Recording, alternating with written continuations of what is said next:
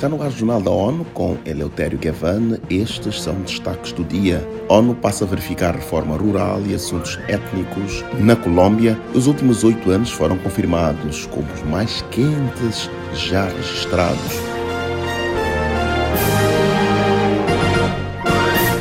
O Conselho de Segurança ampliou esta quarta-feira o mandato da missão de verificação das Nações Unidas na Colômbia para passar a acompanhar a reforma rural e os assuntos étnicos.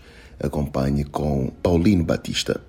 A medida adotada por unanimidade inclui as tarefas previstas no Acordo de Paz, assinado em 2016 entre o governo e as Forças Armadas Revolucionárias da Colômbia, as FARC. A votação da Resolução 2673 em Nova York foi acompanhada pela vice-presidente colombiana Francia Marques e pelo ministro das Relações Exteriores Álvaro Leiva Duran. As novas medidas foram recomendadas pelo secretário-geral. Em relatório, Antônio Guterres sugeriu que a atuação da missão passe a enfatizar tais elementos por serem essenciais para consolidar a paz, abordando padrões profundamente enraizados de desigualdade e exclusão de regiões rurais e povos étnicos. Da ONU News em Nova York, Pauline Batista. Na sessão, quarta-feira, o enviado especial do secretário-geral para a Colômbia, Carlos Ruiz Maciú, disse que a medida permitirá que a missão aumente a contribuição para a construção da paz no país, para a qual destacou haver muitas oportunidades.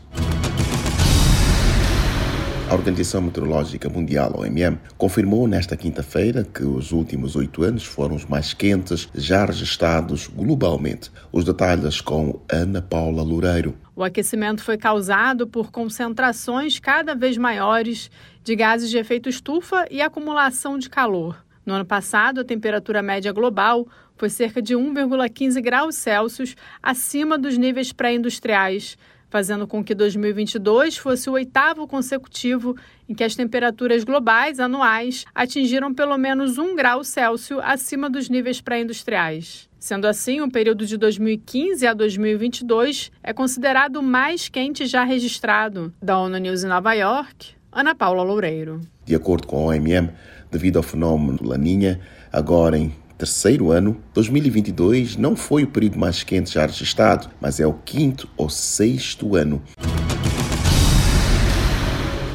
No sol típico de Fortaleza, quinta maior cidade do Brasil, um grupo de ativistas se juntou em 1988 para criar a Rede Nacional de Pessoas Vivendo com HIV no Ceará. Mas acompanhe como o processo evoluiu com Mayra Lopes. Atualmente, a ONG também oferece encontros sobre cidadania positiva, oficinas educativas, apoio à prevenção e a infecções sexualmente transmissíveis e outras atividades para mais de mil pessoas cadastradas. A organização foi uma das cinco ONGs contempladas com recursos do edital Fast Track Cities, lançado pelo Programa Conjunto das Nações Unidas sobre HIV e AIDS. Foi lançado com o objetivo de apoiar financeiramente cinco projetos desenvolvidos por organizações da sociedade civil selecionadas pelo UNAIDS como prioritárias. Da ONU News em Nova York, Mayra Lopes. Segundo os dados do Ministério da Saúde do Brasil, Fortaleza atingiu em 2022 o índice de 91,7% de supressão viral, abaixo da meta 95-95-95 estipulada pela ONU como ideal para a resposta ao vírus e que seja possível acabar com a doença até 2030. Deslocamentos forçados aumentaram riscos de proteção, perda de meios de subsistência e segurança alimentar em Camarões. O subsecretário-geral da ONU para os Assuntos Humanitários, Martin Griffiths, aprovou esta semana a alocação de 6 milhões de dólares do Fundo Central de Resposta a Emergências das Nações Unidas. Em 2022, as crises humanitárias no país africano afetaram 3,9 milhões de pessoas. Centenas de milhares foram forçadas a fugir das casas e abandonar propriedades devido à violência ou inundações mas o plano de resposta humanitária teve apenas 42% de financiamento.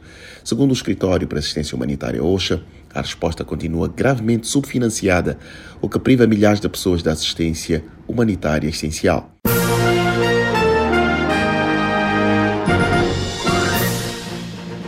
Este foi o Jornal da ONU. Mais informações na página news.un.org/pt e nas redes sociais. Siga o Twitter, arroba ONU News.